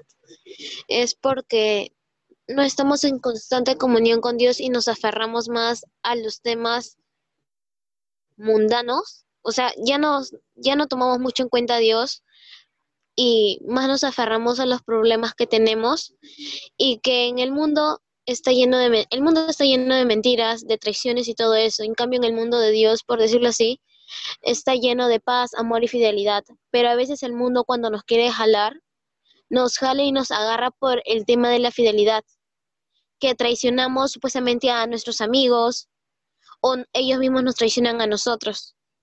Y eso es lo que no les gusta a Dios, porque lo que Él nos enseña es ser fiel con Él mismo y también con nosotros mismos. Aquí les pasa a mi mamá. Eh, bueno, eh, lo que puedo decir, ¿no? Es como decía esto Vladimir, es estar en constante intimidad con Dios y no ver tampoco la, las, pruebas o los problemas, ¿no? Que, nos jala hay veces, ¿no? Porque hay veces nos jala más, ¿no? La, carne, ¿no? Que, que, queremos ver las circunstancias, ¿no? Y ahí es una, es una manera de también de serle infiel a Dios, ¿no? Porque nosotros eh, estamos siendo enseñados por medio también de su palabra, ¿no? El Señor, ¿no? Por medio de los pastores que pone, eh, que nosotros, a pesar de las circunstancias, tenemos que, enfocarnos en Dios, mirar a Dios, perseverar en Él, porque él, él, no nos va a dar más pruebas de las cuales nosotras no vamos a poder pasar, ¿no? Él siempre va a estar ahí con nosotros, fiel, fiel a nosotros, ¿no? Porque papá es bueno realmente, ¿no? Entonces, eh, lo que puedo decir es estar eh, convencidos, ¿no? Y creerlos que papá siempre está ahí con nosotros ayudándonos, porque ya esto, nosotros no le vamos a ser infiel a él. Nosotros cuando, eh, ¿cómo lo puedo decir? Cuando quitamos la mirada del padre, no, ya no le estamos esto, que le, nosotros ya no estamos mirándolo ya a él, ya nosotros estamos mirando más el problema, nos enfocamos más en el problema y ahí es donde le hacemos infiel. Nosotros ya no le hacemos infieles al hombre, sino a Dios, ¿no? Entonces, eh, eso es lo que puedo decir. Bien, Carmen Rosa, gracias. Eh, suelto algo acá precioso, ¿no? que lo aprendí ya hace algunos años. Hay dos condiciones para nosotros, eh, los seres humanos, ya no hablo como, como hijo de Dios, sino como seres humanos. Dos cosas. O nos paramos bien en la palabra y aprendemos de las cosas de Dios y nosotros inyectamos al mundo del reino de Dios, o permitimos que el mundo termine inyectándonos a nosotros sus formas, sus estilos de vida, la manera en que se piensa, la manera en que se siente y la manera en que se actúa. Pero nosotros como seres humanos tenemos dos decisiones, o sea, una decisión que tomar dentro de dos, este, em, vamos a decirle, dentro de dos eh, posiciones, ¿no? Es o me empodero de las cosas de Dios y yo termino inyectándole al mundo el reino de Dios, las cosas de Dios, o permito que el mundo termine por inyectarme a mí en su, con sus paradigmas, sus esquemas, y yo termine alejado de las cosas de Dios. Es más, se ha visto mucha gente, muchos hijos de Dios, muchos cristianos que han sido arrastrados finalmente por el mundo. Entonces la pregunta es, ¿dónde estuvimos parados realmente? ¿Dónde estaba nuestra fe? Lo que mencionaba en un momento Vladimir. ¿Dónde estaba nuestra fidelidad? ¿Dónde estaba nuestra esperanza? ¿En quién estaba nuestra confianza? ¿A dónde mirábamos cuando sucedían estas circunstancias? Esto es precioso. Vamos a abrir micrófono para Ariel también para que nos comparta. Eh, sí, ¿no? Eh, es muy cierto las opiniones que, he ido escuchando, ¿no? Y, de alguna forma, en la parte, creo que, que hablaba Vladimir, el de, el de que somos eh, imagen y semejanza de Dios, me hacía recordar mucho, ¿no? el versículo que, que oía en 2 de Corintios 3, me parece, que, hablaba acerca de que cada vez nos parecemos más a Él, ¿no? Pero había como una condición, eh, era que nos presentemos eh, eh, tal como somos ante Dios, sin, nada que esconderle, ¿no? Y entonces muchas veces se pierde esa fidelidad hacia Dios, porque muchas veces no estamos en comunión, ¿no? Porque muchas veces este, preferimos hacer otras cosas, el mundo tal vez nos influye mucho con, con, todo lo que, con todo lo que posee, ¿no? Y, y a veces, muchas veces, este, quitamos nuestra mirada, ¿no? Como bien lo decía Carmen Rosa, eh, cuando pasa algún problema, alguna circunstancia, eh, no vemos más allá, o sea, no, eh, tal vez nuestra fuente, la, la, primera fuente a la cual debemos buscar es a papá, ¿no? Y muchas veces tal vez buscamos apoyo en los amigos, ¿no? Y, y papá lo que quiere es, es, nuestra fidelidad, ¿no? A pesar de que eh, pasen muchas pruebas, que nosotros vayamos siempre a buscar a, nuestra fuente, ¿no? Porque en sus brazos encontramos descanso, en sus brazos encontramos la paz que nosotros necesitamos, ¿no? Y entonces muchas veces el, no tener esa, eh, como bien lo decía Vladimir, ¿no? Saber quiénes somos. Si somos hijos, sabemos que tenemos un papá que nos va a escuchar, sabemos que tenemos un papá que no nos va a dejar, porque como bien lo decía eh, su palabra, Él es fiel, ¿no? O sea, Él no puede negarse a sí mismo. Dios es, Dios es la, es la fidelidad, ¿no? Entonces, eh, nuestra primera fuente, eh, nuestro primer socorro debe ser Él, ¿no? A, buscarlo siempre a Él. Y muchas veces eh, esa, esa fidelidad se pierde porque no lo buscamos, tal vez preferimos otras cosas, ¿no? Y porque em, de alguna forma a veces no tomamos en cuenta a Dios como la primera opción ante nuestros problemas, nuestras circunstancias. Muy bien, Ariel, gracias. Eh, Betel, compártenos, por favor, también esto. Es, bastante profundo, de mucho análisis y no tenemos por qué apurarnos ni correr, así que abrimos el micrófono para ti también en base a este punto. Eh, sí, también pienso, pienso igual, creo que se pierde o perdemos nosotros esa cualidad de la fidelidad porque no buscamos del Padre ante alguna circunstancia, algún problema, no, nos enfocamos más en el problema que, en Dios, ¿no? Y debemos confiar más. Entonces, al mirar a otro lado, pues ya le estamos siendo infieles.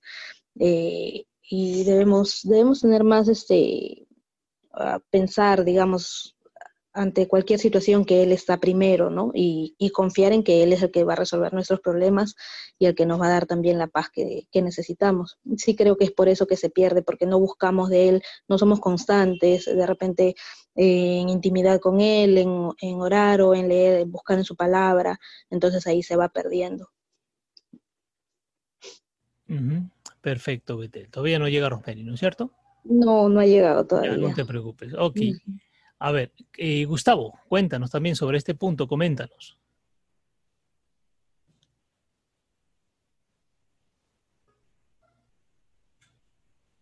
Sí, Gustavo.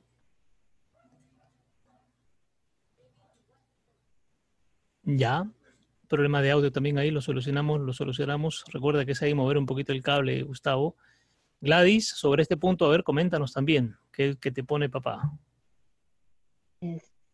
Sí, que a veces este, nos olvidamos de Dios, nos alejamos de Él y, seguimos este, a las personas del mundo y queremos imitarlos y, nos olvidamos este, de Dios y a veces porque las cosas nos, a veces nos apartamos de Él y, y decimos las cosas nos están saliendo bien y ya seguimos en el mundo y todo, pero esas cosas no son duraderas, las que obtenemos en el mundo.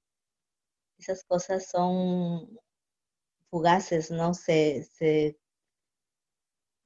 pierden rápidamente. En cambio, si somos fieles a Dios, tenemos una, mm. una, tenemos paz, una paz duradera. Si somos fieles a Dios, tenemos la certeza de que de todo, de todo que nos puede pasar, todo lo malo, todo, siempre Dios va a estar ahí con nosotros, que Él siempre nos va a socorrer, que Él siempre va a ser fiel, a, fiel a nosotros, que nosotros debemos de imitarlo a Él. Cada vez parecernos más a Dios. Perfecto, Gladys, gracias. Gracias por compartir también con nosotros. Bien, vamos a, ir avanzando, amados, en el, tema. Vamos a ver el siguiente punto. Vamos un ratito al libro de Números, capítulo 23, versículo 19. Repito, Números, capítulo 23, versículo 19. Vamos a, pedir también que nos comparta la lectura eh, en esta noche Ariel en la versión que tengas, números capítulo 23, versículo 19.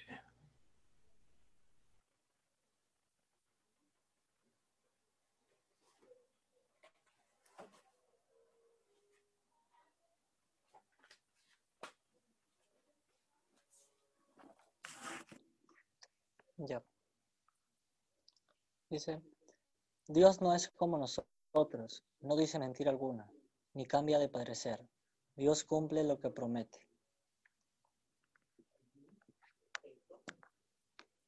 Bien, Ariel, perfecto, gracias. Es un poco lo que hemos venido viendo en esta noche, ¿no? Vamos a ver en esta versión que yo encontré, dice, Dios no es hombre para que mienta, ni hijo de hombre para que se arrepienta. ¿Ha dicho él y no lo hará? ¿O ha hablado y no lo hará bueno y no lo cumplirá?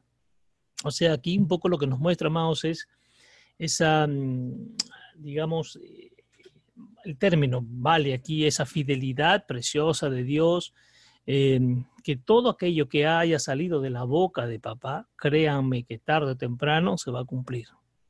Si Él lo ha dicho, si Él lo ha hablado, aparte que lo va a cumplir, va a ser algo bueno, va a ser algo adecuado, algo apropiado y conforme a nuestra necesidad. Y aquí voy a introducir un término, que las cosas que Dios las hace conforme a nuestra necesidad. La palabra nos dice que el Señor ya conoce nuestras necesidades, que conoce nuestras carencias.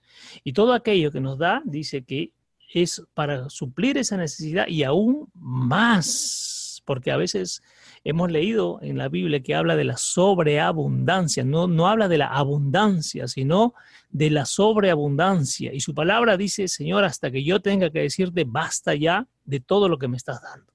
Entonces dice que Dios no miente, no es hijo de hombre, o sea, miren, ahí habla también de una cualidad del hijo del hombre, ¿no?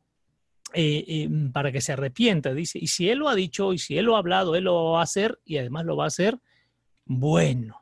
Esto es eh, precioso para nosotros. Dice, el amor del Señor no tiene fin, ni se han agotado sus bondades. Cada mañana se renuevan. Y esto tiene relación un poquito con lo que más arriba leíamos, cuando nos dice que nuestra fidelidad tiene que ser a diario, nuestro recordar sus promesas es a diario, porque dice que también Él cada mañana se renueva, ¿de acuerdo? Su amor, su fidelidad, cada mañana por nosotros es renovada.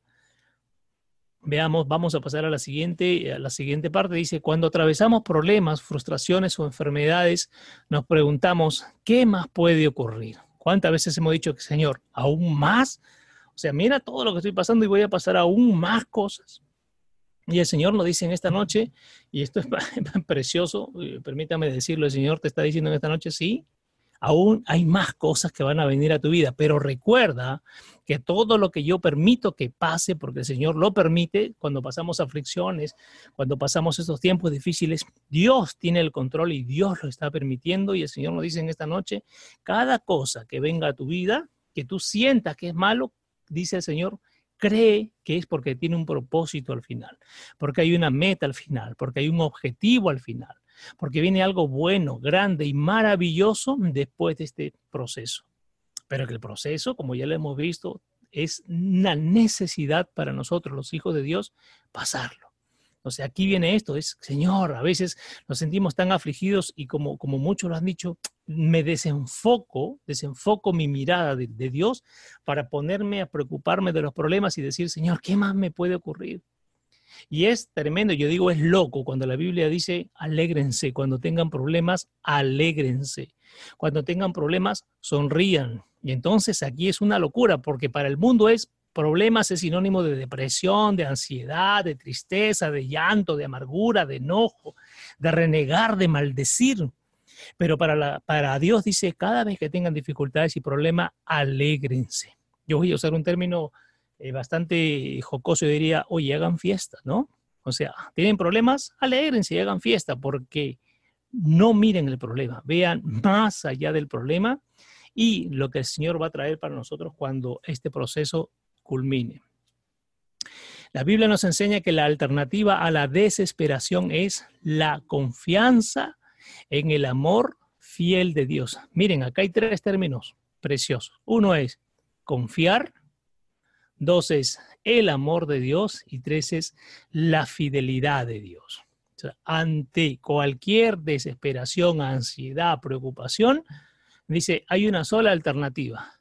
Confía, cree en el amor y espera el amor de Dios porque Él es fiel y lo va a cumplir sí o sí. Todo aquello que ha prometido lo va a cumplir sí o sí. Vamos al libro de Lamentaciones, capítulo 3, versículos del 21 al 23. Recuerden que este libro de Lamentaciones tiene que ver con, como su nombre lo dice, todas las cosas que pasaba este pueblo. Se lamentaba, lloraba, decía Señor, si, eh, todas las cosas que estamos pasando como pueblo, pero acá en esta parte es precioso lo que va a venir, así que le voy a pedir por favor que lo pueda leer Alesia, el libro de lamentaciones, capítulo 3 y versículo del 21 al 23.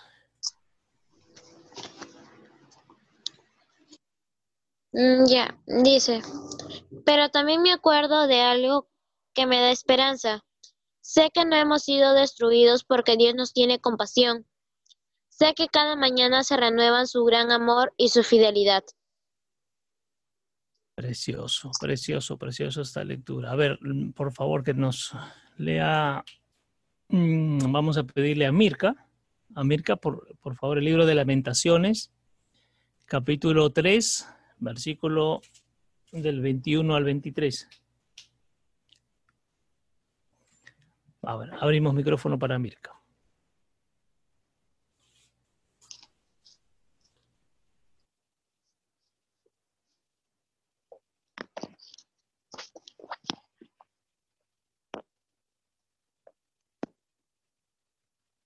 Pero en mi corazón recapacito y eso me devuelve la esperanza. Por la misericordia del Señor no hemos sido consumidos, Nunca su misericordia se ha agotado. Grande es su fidelidad y cada mañana se renueva. Ok, gracias Mirka. Wow, esa es versión lenguaje actual me parece, ¿no? Eh, wow, tremendo, porque recuerden que este libro de lamentaciones, como su nombre lo dice y lo, lo, repetí hace un ratito, es eso, ¿no? Es una especie de queja constante por todo lo que pasa, porque, por todo lo que el Señor ha traído para este pueblo, pero aquí yo rescato estos dos versículos porque es precioso. Dice, a pesar de todo lo que esté ocurriendo, a pesar de las circunstancias, las vicisitudes y las dificultades por las que pueda estar atravesando, dice, nunca olvidaré algo. Lo que dice aquí el, el que escribe el libro de lamentaciones dice, pero nunca olvidaré algo que siempre me dará esperanza.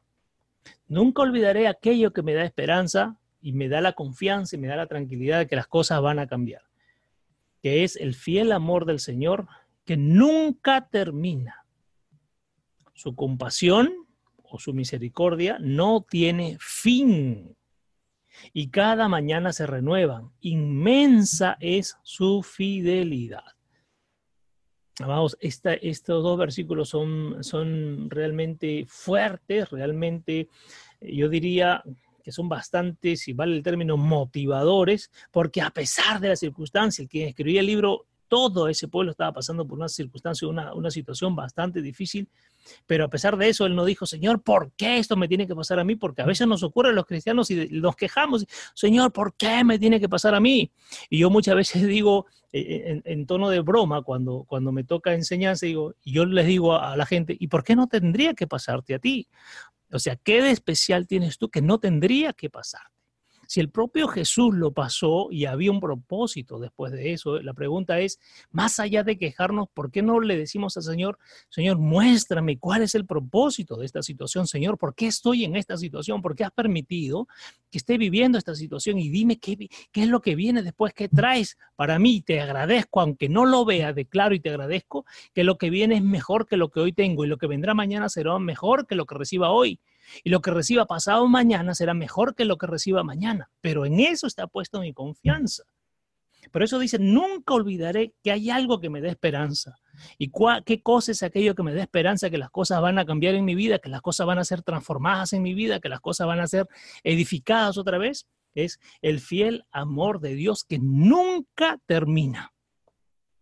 Que nunca termina, que nunca acaba, que nunca para y que yo estoy dentro de los planes de Dios y estoy metido en el amor de Dios. Y dice, su compasión no tiene fin o su misericordia no tiene fin. Y cada mañana se renueva porque inmensa es su fidelidad. Y esto es precioso, para mí es, para mí es un, dos versículos o tres versículos que a mí me dicen, oye, ¿sabes qué, Quique? Levántate, que aunque estés pasando esos momentos duros, hay que mirar más allá que estos momentos que hoy puede estar pasando y yo les, em, comparto, amados, son dos semanas muy difíciles. Hoy fue un día bastante cargado en, mi trabajo, muy duro por las situaciones que han pasado, pero más allá de decir, Señor, ¿por qué a mí, Señor? Le digo gracias por lo que está pasando, porque yo sé que la próxima semana vendrán cosas maravillosas, que el tiempo que hoy se ha visto como duro y tempestuoso y difícil y oscuro, la próxima semana será diferente porque tú has permitido que se pase esta situación, que vivamos ahora esta situación, porque vienen unas cosas mejores todavía más adelante. Estos tres versículos es eso, es un, son versículos de, de fuerza, de empuje, de decir, este, Ariel, Alesia, Betel, Gustavo, Gladys, Maricela, Mirka, Vladimir, levántense, van a salir de esta situación, sigan, sigan luchando, sigan esforzándose, porque lo que hoy viven y les causa dolor y llanto y amargura, mañana será gozo, paz, será bondad, será bendición, será disfrutar de las cosas de Dios. Entonces, vamos, vamos amados, pues yo los animo en esta noche a confiar en la fidelidad y en el amor de Dios, porque hay hay al final de todo esto, hay algo precioso que viene para cada uno de nosotros y conforme a los propósitos de papá. Vamos a abrir micrófono para Ariel que nos levanta la mano y nos va a compartir una versión. Ya, eh, tengo otra versión y dice, pero hay otra cosa que recuerdo Y recordando sigo con la esperanza. El amor leal de Dios no podría haberse agotado. Su amor misericordioso no pudo haberse secado. Se crean nuevas cada mañana. Qué grande es tu fidelidad. Gracias, Ariel. Wow, precioso porque, a ver, mire lo que dice el Señor. Su amor es tan grande que cada mañana Él renueva cosas para nosotros. Y lo que hoy, por ejemplo, no da resultado, el Señor está diciendo, mañana lo haré diferente y mañana y pasado pondré otra cosa más en ti.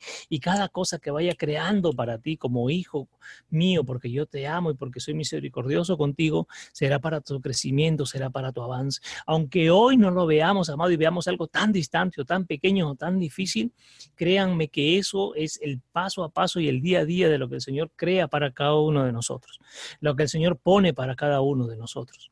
Entonces dice, su amor, aunque parezca que se estuviera agotando y acabando, nunca se acaba y nunca se detiene y nunca para. Y cada día va haciendo cosas para cada uno de nosotros. El Señor va creando cosas, va creando caminos, va creando mm, eh, este, ¿cómo lo digo yo? Va creando proyectos para cada uno de nosotros. Lo que hoy no dio resultado y de repente lo hicimos con nuestra fuerza y, y de repente hasta, hasta, decaímos en la parte económica y todo y, y, decimos, wow, Señor, qué increíble lo que ha pasado. El Señor dice, yo tenía un propósito detrás de eso y créeme que vienen cosas más grandes para ti. Si tú confías, si tú esperas, si crees en la promesa que yo he puesto para tu vida, entonces tú lo verás. Pero tenemos que seguir confiando, seguir buscando y seguir creyendo que el Señor va a ser capaz de transformar la situación que hoy estoy viviendo. Porque lo declaramos en fe que, Señor, lo que hoy vivo no es nada comparable a lo que veré mañana, porque tu gloria va de menos a más. Por eso dice su palabra y vamos de gloria en gloria y de victoria en victoria. La victoria de hoy, hoy la disfrutamos y se acabó y mañana será diferente y será otra victoria. Y que traerá su propio gozo, su propio disfrutar y cuando acabe vendrá otro mayor. Pero en eso está nuestra fe, amados, en creer que lo que hoy vivimos no es nada comparable a lo que viene mañana y lo que viene más adelante. Y es así como se mueve papá y es así como se mueve el Señor. Abrimos micrófono para compartir un ratito. Vladimir, compártenos. Bueno, en realidad, totalmente de acuerdo con lo que lo que, lo que comentas, ¿no? En realidad la actitud que debemos tener, ¿cuál es nuestra actitud correcta frente a, frente a esas circunstancias? Y, y eso va a ser la diferencia. Eh, aceptar las promesas de Dios y frente a la prueba, tener la actitud correcta. Y creo que esta, esta, esta palabra en Lamentaciones que acabamos de leer es es para recordarnos que todos los días hay algo nuevo para nosotros, cada día. No importa cómo, cómo descansamos o cómo llegamos a la noche y cómo cerramos nuestros ojos, pero debemos saber que al día siguiente, cuando abrimos nuestros ojos, podamos decir, Señor, hoy será un día diferente. Señor, hoy veré tu mano. Señor, hoy veré tu gloria en medio de esta circunstancia y esa actitud. Perfecto, Vladimir, gracias. Sí, todo eso es cierto, ¿no? Es, es cómo enfrento la situación, cómo miro la situación, qué provecho le voy a sacar a la situación que estoy viviendo ahora, porque miren, es increíble, hasta de lo malo tengo que sacar provecho, porque me deja una enseñanza, me deja un aprendizaje, me deja un, lo que hoy hice y que no estaba correcto, mañana no lo volveré a hacer porque quiero seguir avanzando, porque quiero seguir creciendo, porque quiero seguir viendo la gloria de Dios en mi vida. Ariel, compártenos por favor también esta parte. Sí, muy interesante, ¿no? Eh, es ya eh, de hecho, ¿no? Que papá eh, nunca nos va a dejar, ¿no? A pesar de las pruebas y, y es algo que a mí una vez me pasó, ¿no? en ese tiempo todavía no estaba tan parado, digamos, eh, digamos que no, todos los días eh, tal vez no oraba, tal vez no leía mucho la palabra, entonces era como que recién un bebé, ¿no? En las cosas del Señor. Y, y bueno, eh, cuando pasé una prueba muy difícil, pues como me enseñaron a pedir palabra, yo pedí y le dije, papá, ¿qué es lo que tú tienes para mí? Y, y bueno, al leer me dio una promesa, ¿no? Y bueno, yo eh, al principio eh, fui confiado ¿no? de, esa palabra, pero eh, tal vez eh, al pasar eh, la prueba, al pasar ese proceso, en algún momento, pues, no voy a decir que renegué de Dios, pero de alguna forma no, o sea, ya la misma seguridad no, no era, no, no, no era, no, no era la misma con la que tal vez yo empecé, ¿no? Y, y de alguna forma de, es que puedo representar eso, ¿no? El, el que tal vez eh, muchas veces a través de los problemas se va perdiendo esa confianza en papá, ¿no? Y, llegas hasta tal vez a un punto de decir, ¿será verdad lo que, lo que papá eh, me está prometiendo? ¿Será verdad lo que papá eh, me dijo a través de esa palabra, a través de esa promesa, ¿no? Y, pero al final tú ves los resultados, puedes comprobar por ti mismo de que lo que papá promete, pues siempre lo va a cumplir, ¿no? Y a pesar de que tal vez en algún momento dudé, eh, tal vez eh, dejé eh, de orar o dejé tal vez de, leer la palabra por las circunstancias o porque tal vez el mundo me atrapó de alguna forma, ¿no? dejé de confiar, ¿no? Y, pero papá siempre me mostró que él era fiel, que siempre ha estado conmigo, eh, y que siempre iba a cumplir eh, todo lo que él me prometió, ¿no? Y entonces eh, es una experiencia que de alguna forma nos lleva a todos, creo que en alguna vez, si, hemos pasado una experiencia similar, nos va llevando a otra dimensión de fe, ¿no? es, papá cuando nos muestra de que siempre debemos confiar en Él y, nos lleva a otra dimensión de fe, a seguir confiando en Él y que a pesar de las pruebas siempre tener en mente de que tenemos un Padre que, siempre es fiel. Muy bien, Ariel, gracias por compartirnos también. Eh, Betel, compártenos un poquito tú también, cómo es en estos tres versículos, cómo ves reflejado tú también un poco de tu vida, de tus expectativas que tienes con respecto al Señor y, a ti misma. Eh, sí, la verdad es que yo me he quedado bastante sorprendida en sí por el tema total de, de, hoy, porque, bueno, acá en la casa se está pasando una situación bastante difícil, bastante complicada, y tratando ahí de buscar solución, un poco como que vemos con mi mamá, ¿no? Que las puertas como que se cierran un poco, este, pero yo le, le comentaba a José y mi mamá en la tarde, yo estoy llorando, estoy buscando, ¿no? Y no encuentro respuesta, o sea, eh, trato de, ¿no? De hacer las cosas eh, primero con la aprobación de Dios para poder dar un paso, ¿no? Eh, pero no encontraba respuesta y la verdad es que desde el comienzo que, se inicia este, este tema es como que Dios me dice, no, ahí está, toma ¿no? la respuesta que estabas esperando, ¿no? Yo lo que prometo lo cumplo, así que ten paciencia, ten calma, sé este, más constante y, sigue confiando, ¿no? Sigue confiando y, y, por mi parte también, ¿no? Ser, serle más fiel y, confío en, que se va, en que se va a solucionar.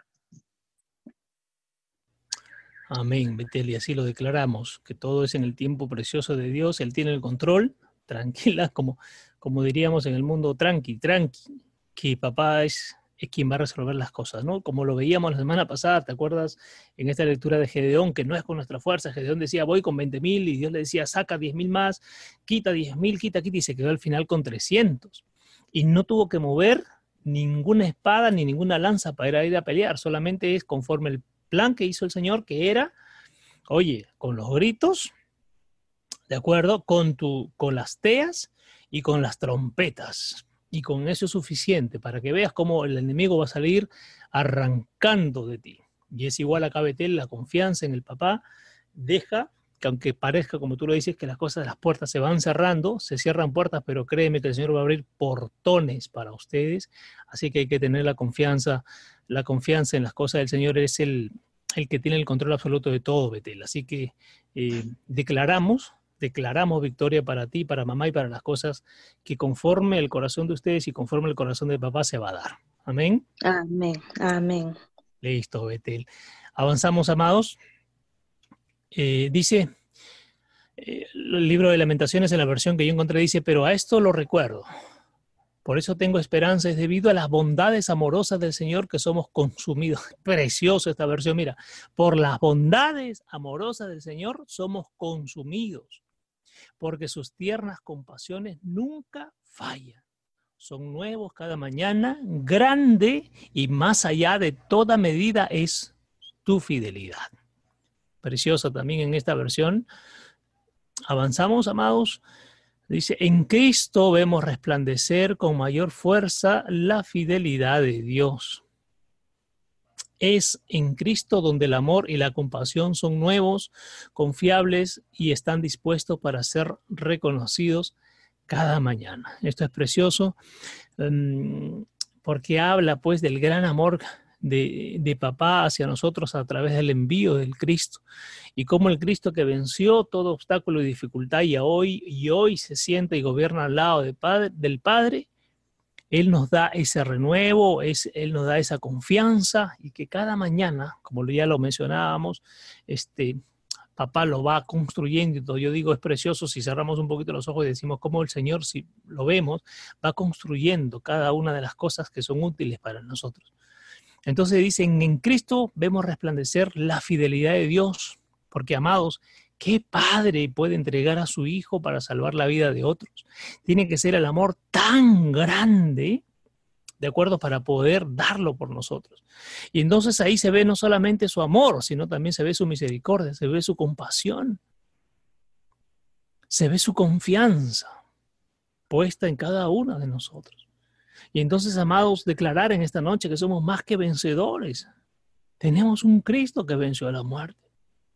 Tenemos un Padre que lo ha dado todo por nosotros.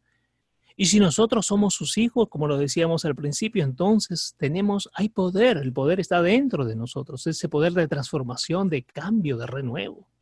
Un poder para levantarnos, para levantarnos de los escombros. Como compartíamos el domingo, nos pueden golpear, nos pueden hacer tropezar y caer, pero tenemos que levantarnos porque para eso hemos sido llamados. Y está en nosotros, en esa capacidad en la confianza de Dios, por supuesto, pero está en nosotros esa capacidad de levantarnos, de renacer, buscando y confiando y creyendo en Dios, entonces veremos los cambios y nos levantaremos nuevamente. Yo no sé qué circunstancia ha pasado cada uno de los que esta noche nos acompaña aquí en esta sala y hemos pasado situaciones duras, pero miren dónde estamos. Yo los invito un ratito, cierren sus ojos y miren dónde estuvieron y miren dónde están ahora. Y si hoy estamos pasando o están pasando una situación difícil, sabemos que mañana será diferente. Que cada mañana, como dice, se renueva nuestra esperanza, nuestra fe, nuestro amor, nuestra confianza. Y el Señor está construyendo el mañana para nosotros y cada día lo va construyendo. Y en este proceso que tenemos que atravesar para ver entonces los resultados y el fruto de nuestra vida. Y cada uno de los que está escuchando, como papá, como mamá, como hijo, de repente como invitado, como invitada en esta noche, el Señor créeme que no es casualidad que estés allí, porque el Señor te ha traído por algo, porque el Señor te está diciendo, no importa la situación y la circunstancia que estés atravesando, yo tengo el control de lo que hoy vives. Y el Señor nos dice en esta noche, créeme que esta situación que hoy vives saca el jugo y el mejor aprendizaje y enseñanza, porque te llevaré a una dimensión superior y mayor donde disfrutarás y descansarás entonces de la presencia y de la paz de Dios. Pero además esa enseñanza y aprendizaje servirá para que después a otras personas tú les digas, miren la situación que yo estuve y miren la situación en la cual me encuentro hoy. Si yo pude salir de esa situación y hoy me encuentro parado aquí firme en la roca que es Cristo, entonces tú también puedes salir de esa situación. Si Cristo venció la muerte, entonces nosotros, que tenemos el Cristo dentro de nosotros, también hemos vencido a la muerte y muchas cosas más. Y no hablo de la muerte física, hablo de la muerte espiritual. Mucha gente anda en el mundo sin saber que espiritualmente está muerto. Y el Cristo que fue revelado para nosotros es quien nos da vida en el espíritu. Y entonces dice la palabra, aunque nuestro cuerpo muera, nuestro espíritu jamás morirá. Y ese es el Cristo que tenemos cada uno de nosotros. Es un Cristo victorioso, un Cristo que triunfó, un Cristo que se levantó de la muerte y venció a la muerte. Y ese es el Cristo que nosotros tenemos que proclamar, ese es el Cristo que nosotros tenemos que mostrar. Aún a pesar de la circunstancia que hoy vivimos, declaramos por fe que entonces mañana será diferente. Porque Cristo es quien resplandece en nuestra vida. Dice, los que son afligidos y se acercan a Dios por medio de Jesús pueden confiar en que Dios cumplirá cada promesa de restauración en su vida. Repito, los que son hoy afligidos pero deciden acercarse a Dios en espíritu y en verdad, como lo veíamos al principio, donde arrancamos toda mentira, todo, todo ocultamiento sale de nuestra vida y nos acercamos a Dios por medio de su Hijo Jesús, entonces podemos confiar en que Dios, papá, cumplirá cada promesa de restauración en nuestra vida. Y en esta noche, para ir terminando por hoy, créanme que estamos a la mitad y lo retomaremos la siguiente semana para para complementarlo, pero lo que hoy Dios nos muestra para mí, me voy muy satisfecho, me voy lleno de, confianza, lleno de fe, motivado y creyendo y declarando que lo que hoy viví esta semana que cerré en el trabajo, que fue una semana dura y difícil, pero siempre confiando el Señor, podré decir la próxima semana, hoy veo los frutos, Señor, de esa semana dura y difícil, de la situación por la cual atravesé, porque confío y espero en ti, y entonces veré como decía al principio, más allá de la muralla. He visto por encima de la muralla, porque si, miré la, si miraba la muralla, Señor, entonces probablemente me decaía, me deprimía, renunciaba y me iba y me daba por vencido. Pero tú, Señor, por tu misericordia, me hiciste levantar la mirada y ver por encima de esa muralla y decir, hay algo precioso detrás de esa muralla. Y eso es lo que yo quiero. No me voy a detener ahí, la voy a atravesar por encima, por abajo, por el costado, o la empujaré hasta derrumbarla, pero yo quiero lo que está detrás de esa muralla. Y el Señor nos dice en esta noche, amados a cada uno de nosotros, miremos más allá y qué hay detrás de esa muralla. Y lo que hay detrás de esa muralla es fe, confianza, amor, fidelidad, renovación, vida. Y eso es lo que papá en esta noche nos trae a cada uno de nosotros. Entonces, le vamos a dar las gracias a Dios, amados, en esta noche. Yo te pido que en el lugar donde estás cierres tus ojos un instante cierres tus ojos un instante y le digas, papá, te doy las gracias, te doy las gracias, Señor, por este tiempo precioso. Gracias, Señor, por la palabra que tú has traído en esta noche. Gracias, Señor, porque ¿en quién puedo confiar, Señor, si no solo es en ti? ¿De quién puedo depender si no es solo de ti? Dile ahí en el lugar donde estás, a solas, gracias te doy Señor por, por los desiertos, por los tiempos de aflicción, por esos tiempos duros, difíciles, Señor. No me quejo, Señor, por el contrario, te doy gracias. Porque mi fe está puesta en Señor, cuando termine este proceso, veré tu gloria en mi vida, veré la transformación en mi vida, veré tu mano puesta sobre mi vida. Y dile, Señor, porque tu fidelidad permanece para siempre y tu fidelidad no cambia. Y es por amor a ti mismo que aunque yo muchas veces he sido infiel, por tu amor, amados señores, que tú nuevamente me traes al redil, al camino correcto. Y no solamente es por mí, Señor, sino que es por ti, por sobre todo, porque tú mismo no te puedes mentir y porque tú mismo no te puedes engañar. Y en esta noche, Señor, te damos las gracias por este tiempo precioso. Te damos las gracias, Señor, porque tú nos has permitido estar reunidos para seguir buscando de tu presencia, para seguir creciendo conforme a tu palabra, Señor. Porque no es fanatismo, Señor, y porque no es religión, Señor, porque esto es una verdad, porque tú eres la verdad. Y entonces te doy las gracias, dile, por mi vida, si soy papá, dile te doy las gracias por mis hijos. Si soy esposo, dile te doy las gracias por mi esposa. Si eres esposa, dile te doy gracias por mi esposo. Guárdalo, cuídalo. Cuida de mi esposa, de mis hijos. Te doy las gracias, dile por mi trabajo, por mis finanzas. Dile, declaro, Señor, te doy las gracias porque veo una empresa para mi vida y eso, Señor, yo lo voy a tomar para mi vida. Veo crecimiento económico en mi vida y dile, lo traigo para mí.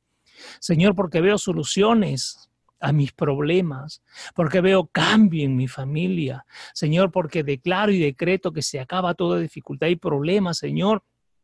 Toda división en mi familia lo declaro en el nombre precioso de Jesús, que aunque ahora estamos pasando un proceso, eso se acabará, Señor, porque tú eres un Dios de paz.